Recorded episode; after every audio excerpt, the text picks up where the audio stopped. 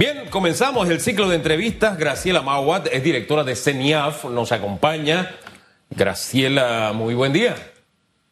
Hola, buenos días Hugo, buenos días Susan, ¿cómo están? Muy bien, oiga, y después de ver que usted muestra el pasaporte para estar aquí, que es esa sonrisa, con más razón nos sentimos bien. Bienvenida. Gracias. Hay que, sonreír mucho. Bueno, señora directora, creo que nos place escuchar esta mañana noticias de CENIAF. Eh, hay mucha información.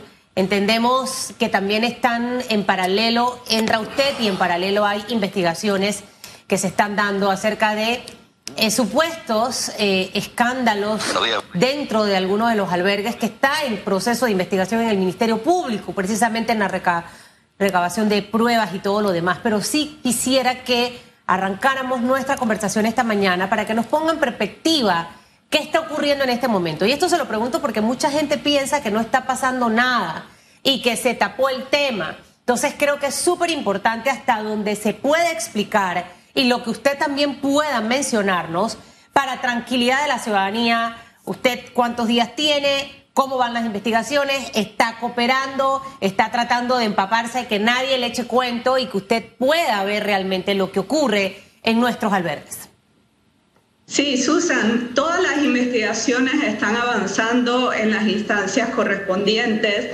Eh, la Secretaría de Niñez eh, no es la instancia eh, que determina si hubo o no delito. Eso le corresponde al Ministerio Público. Sin embargo, nosotros estamos muy agradecidos por todo el interés que el Ministerio Público ha puesto en este tema y todas las investigaciones están avanzando. Nosotros, por parte de la Secretaría de Niñez, hemos hecho eh, recorridos eh, a los 51 albergues que hay a nivel nacional. Sin embargo, hemos hecho un acompañamiento técnico a 26 de estos eh, centros de protección.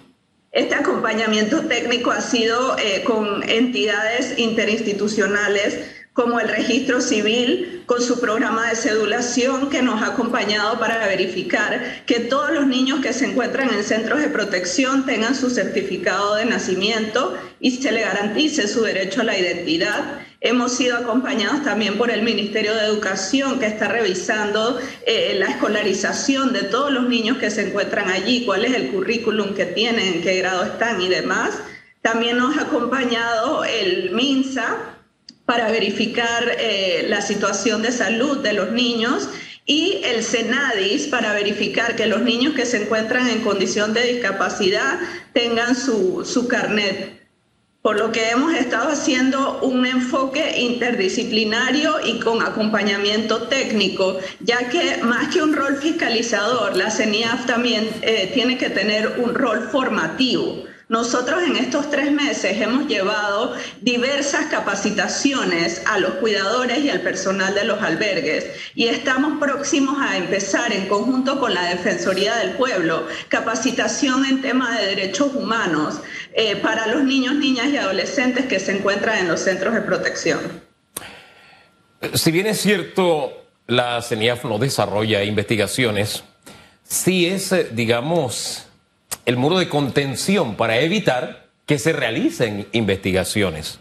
Las supervisiones, el estar al frente de todo un proceso para evitar que se estén violando los derechos de los niños, que sean revictimizados, etcétera. Y lo triste es que de los escándalos que se están investigando en el Ministerio Público, ya el, ya, ya el CENIAF conocía de lo que estaba pasando. ¿En qué medidas se están tomando las previsiones para que ese patrón no se vuelva a dar? ¿Qué es lo que preocupaba realmente? No solo el mismo hecho, sino que ya CENIAF conociera y no hubiese tomado las acciones que requería, sino que viniera a la asamblea e hiciera público este escándalo. Y quedó de manifiesto que ya CENIAF manejaba esta información. Entonces, el, el punto aquí importante es saber qué está haciendo CENIAF para evitar que esto suceda, porque mi abuela decía una frase que la recuerdo en este momento, tan culpable es el que mata la vaca como el que le amarra la pata. Y si uno no toma, no juegue el papel que le corresponde, es como si le estuviera agarrando la pata a la vaca y lo convierte en culpable. Yo no sé cómo lo ve usted y qué está haciendo en esa línea. Sí, Hugo, desde que iniciamos esta gestión tenemos un plan de fortalecimiento de la familia panameña, ya que nuestras leyes nos indican que los primeros responsables por los niños, niñas y adolescentes son sus padres. Entonces, lo mejor que podemos hacer para prevenir esta situación y cada vez tener menos niños, niñas y adolescentes institucionalizados es fortalecer a la familia, darle a los padres las herramientas que necesitan para asumir una crianza positiva de sus hijos. Eh, darles talleres de resolución de conflicto, de mejora de temas de comunicación, para que todos los miembros de una familia se sientan validados y escuchados. Nosotros también estamos haciendo un trabajo en conjunto, aunando esfuerzos con el órgano judicial, específicamente con los jueces de niñez y adolescencia, para tramitar con celeridad los casos legales de los niños eh, que por alguna situación u otra hayan sido separados de su familia. Pero nuestra meta es que la separación de un niño de su familia sea la excepción y no la regla y poder darle a los padres y madres las herramientas que necesitan para poder asumir su responsabilidad. Ahora, eh, mm, fabulosa la prevención. Siento que nada más no es una tarea de CENIAF, ahí debe entrar el MIDES, debe entrar el MEDUCA, porque eso es fundamental parte de fabuloso ganchito el tema de justicia. Yo quisiera saber a, nivel de controles, por ejemplo, eh, los directores o encargados de los albergues. O sea, si yo estuviera en CENIAF, yo quisiera gente que fuera, que, tuviera la línea de pensamiento mía, personas familiares. Eh, yo soy estricta, pero soy buena gente, pero soy estricta. Entonces, porque al final tiene que haber una mezcla de esto, porque quien supervisa niños también tiene que de una manera u otra eh, ser estricto para poder trabajar conductas y otras, y otras cualidades más en los niños y jóvenes. Pero, ¿cómo usted va a, trabajar? ¿Cómo se va a rodear? ¿Cómo va? Porque al tener tantos albergues y tantas personas, uno dice, bueno, es que no puedo saber quién sí, quién no, pero yo tengo que tratar de buscar a las personas idóneas y correctas, porque ese es mi primer bloqueo para evitar que hacia abajo podamos tener casos de niños violentados física, verbal o sexualmente. Eh, ¿Cómo usted va a pedir esa rendición de cuentas de cada albergue para realmente saber que está funcionando todo bien? O sea, esos mecanismos, eh, eh, más del día a día, la logística de trabajo suya, ¿cómo va a ser? Porque creo que con lo que hemos visto en los últimos meses, definitivamente que algo no estaba funcionando, porque si no hace rato este tema hubiese sido conocido hay ex directoras de CENIAF que se enteraron por los medios de comunicación de lo que estaba pasando y eso es algo que no debe repetirse. ¿Cuáles serían esos controles que usted ya ha empezado a establecer?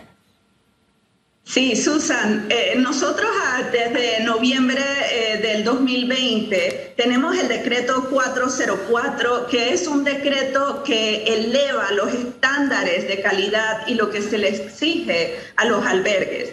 Eh, la mayoría de los albergues en Panamá son regentados por ONGs, que son organizaciones con un espíritu humanitario, con una motivación de servir, que nosotros debemos eh, apoyar. Eh, este decreto 404 crea un comité de supervisión a los albergues que está conformado aparte de por la Secretaría de Niñez, por el Ministerio de Desarrollo Social y por la Red Nacional de Apoyo a la Niñez. Nosotros en conjunto y con las otras entidades que te mencioné, estamos llevando ese apoyo técnico y haciendo ese acompañamiento a los centros de protección. Eh, nosotros desde la CENIAF estamos eh, interesados en fortalecer la institucionalidad de aquellos que, que se dedican a cuidar a los niños, niñas y adolescentes. Es por eso que para nosotros lo más importante ha sido la docencia y la capacitación no solamente de los funcionarios de la institución, que deben ser funcionarios con un alto grado de especialización técnica, ya que la niñez es un tema muy específico. Eh, también hemos llevado esa docencia y esa capacitación a los directores de los centros de protección de niños, niñas y adolescentes, a las cuidadoras y al personal administrativo que ahí labora, con el objetivo de elevar estándares de calidad. De los albergues que estuvieron involucrados en el primer escándalo, y hago alguna separación, porque más adelante quiero hablar de los de las nuevas denuncias, las tres últimas que se han presentado en asamblea. En el primer gran escándalo, ¿cuántos de esos albergues siguen funcionando y bajo qué parámetros siguen funcionando?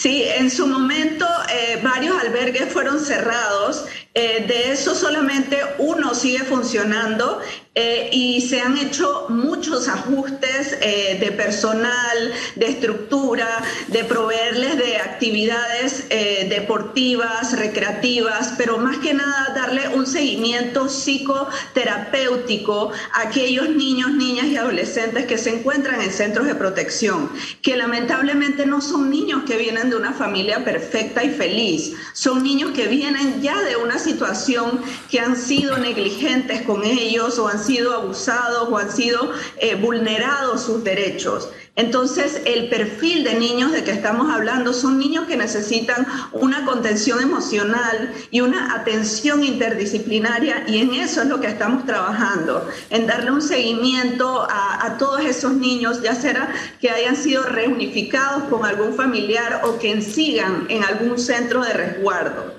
para asegurar siempre la garantía de sus derechos, de su vida, de su seguridad. Sí, eh, abusando de mi memoria, eran 14 albergues, creo, que estaban involucrados. Eh, ¿Qué diferencia hubo en ese que sigue funcionando?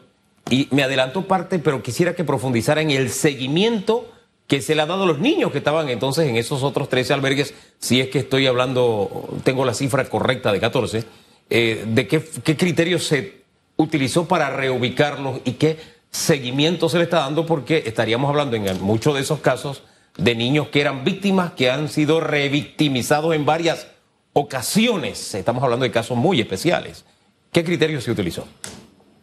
Claro, Hugo, y cada vez que, que, una situación de vulneración de derechos es expuesta en, medio de, en medios de comunicación, hacemos una tercera revictimización a esos niños, niños y adolescentes que han sido vulnerados. El criterio de atención siempre va a ser de garantizar sus derechos, de garantizarles la seguridad, la vida y un trato digno. Eh, el seguimiento que se le ha dado a todos esos niños ha sido de asegurar que su resguardo sea en un lugar de atención digno. En muchos casos también se revisó eh, su, expediente legal para ver si contaban con alguna alternativa dentro de su familia biológica con la que se pudiera trabajar y dar un seguimiento. Por lo que no todos los niños realmente fueron trasladados a otro centro de protección, sino que muchos de ellos fueron reunificados eh, con familiares, lo que es la meta siempre, que el niño pueda permanecer en su familia de origen. Eh, ¿Tiene usted números de cuántos fueron reubicados en otros hogares, cuántos volvieron con algún familiar eh, y cuántos quedaron en el único que siguió funcionando? Sí, eh, alrededor de 64 niños fueron reunificados con familiares, el resto fueron trasladados a, diferentes centros de protección para salvaguardar sus derechos. Eh, y los que se encuentran eh, en el día de hoy en el centro de protección eh, solamente es uno. Sabemos que el fin de semana pasado hubo una visita por parte de la diputada Zulay Rodríguez a albergues en, el, la provincia de Darién. Usted maneja información de básicamente por qué, entendiendo de que la diputada Zulay en la Asamblea eh, lidera básicamente la comisión y subcomisión que precisamente ha trabajado de la mano con el Ministerio Público para poder proporcionar pruebas y evidencias.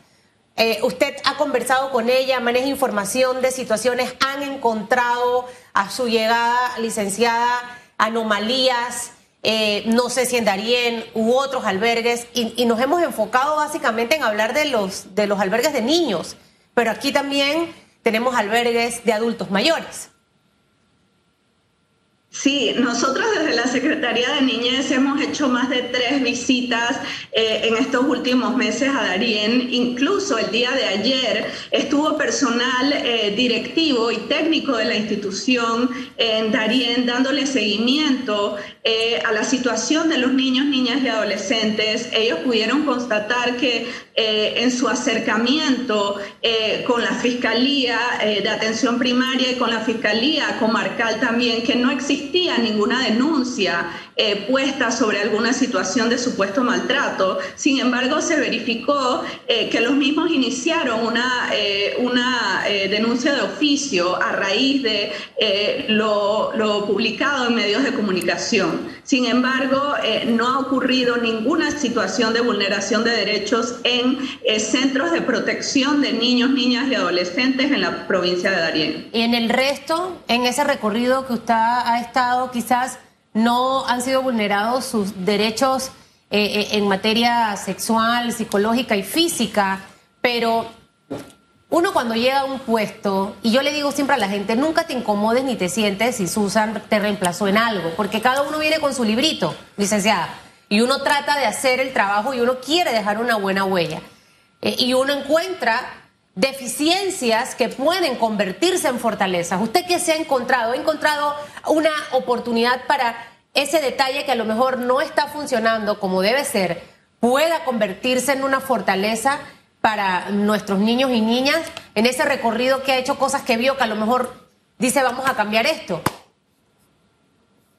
Sí, por supuesto que la institución tiene mucho espacio de mejora, entre ellos tener más presencia a nivel nacional. La Secretaría de Niñez en el momento solamente tiene presencia, aparte de su sede en la capital, en siete provincias. Es, eh, es un gran legado para el país que la institución pueda tener presencia, por ejemplo, en la provincia de Coclé, en la provincia de Los Santos y en las comarcas, y vamos hacia allá. Estamos haciendo todas esas gestiones también en distritos que tienen una alta incidencia de violencia, como el distrito de San Miguelito, estamos próximos a, tener presencia allí. Eh, nuestra intención es poder tener un mayor impacto en la comunidad y tener más beneficiarios y que más familias puedan eh, tener acceso a los eh, talleres de capacitación que damos y al fortalecimiento que damos a la familia panameña. Usted subió, se montó al potro en un momento, wow, eh, difícil, difícil. Y en parte de la denuncia recuerdo que se hablaba de funcionarios de CENIAF, que de alguna forma manejaban información de lo que estaba sucediendo. Eh, la pregunta es, ¿cuántos funcionarios de CENIAF han sido separados eh, por, su, por estas investigaciones? E igualmente se hizo una, investigación de la propia CNIAF y muchos funcionarios no tenían la preparación académica ni de campo para el ejercicio o la asignación que tenían en la, en la, eh, en la CENIAF. ¿Ha, habido separaciones o no? ¿Siguen en su puesto? ¿Qué ha pasado? Sí, Hugo, eh, mira, te puedo compartir que eh, el artículo 1996 del Código Judicial y el artículo 502 del Código de la Familia son claros en establecer que cualquier funcionario público que en el ejercicio de sus funciones tenga conocimiento de algún supuesto hecho delictivo debe ponerlo en conocimiento de las autoridades correspondientes. Y eso es lo que yo haré. Yo puedo hablar de, este, de esta gestión. Sobre los funcionarios se ha trabajado en que todo el personal de la institución sea capacitado, especializado en programas de educación continua para que se maneje todo el tema de derechos humanos, de garantías, eh, de derechos de la niñez y a la adolescencia. Eh, en resumidas cuentas, ¿ha habido separaciones o no? Eh, se han hecho las separaciones correspondientes que nos ha instruido eh, el Ministerio Público. Nosotros desde el día uno también quiero, quiero aportar que hemos contribuido con toda la información que ha sido solicitada de nuestra institución. ¿Cuántos han sido separados? Eh, siete funcionarios. Siete funcionarios. Esto quiere decir que la, la nueva directora de, de CENIAF Aquí no vale que ningún diputado, Graciela, Ahí te estoy mandando unos currículum para que me los ponga, porque tristemente en la política, licenciado, usted sabe que eso ocurre. No, no importa tanto la preparación, sino es que este caminó, que este lo mandó, tiene la carta de recomendación de aquel. Creo que eso es sumamente importante para que eso nos lo pueda eh, aclarar y así los diputados también escuchan y los representantes de corregimiento y demás. Y segundo, si ustedes están revisando la norma también para crear albergues, para formar albergues, porque entendiendo lo que usted nos dice, están obviamente bajo fundaciones y demás y todo eso, eh, vemos que con facilidad antes se abrían los albergues, para que esas dos cosas nos las pueda aclarar, por favor. Sí, a nivel institucional estamos tomando eh, todas las medidas para que nuestro personal sea personal eh, especializado, idóneo. Eh, la mayoría del personal que labora en la Secretaría es un personal técnico de psicología clínica y de trabajo social, especialistas en menores infractores, orientadores pedagógicos, es personal muy especializado. Por lo que, nosotros estamos trabajando para que ese personal eh, sea un personal especializado para elevar su nivel de profesionalización. Es decir, que la política no puede entrar a CENIAF. Es para que usted me lo pueda aclarar. Sí. No puede entrar. Ok. Lo segundo que le preguntaba, eh, el, tema de, de levantar, de crear un albergue, de formar un albergue. Eh, los requisitos, eso se va a revisar eh, para que no sea tan fácil, los controles.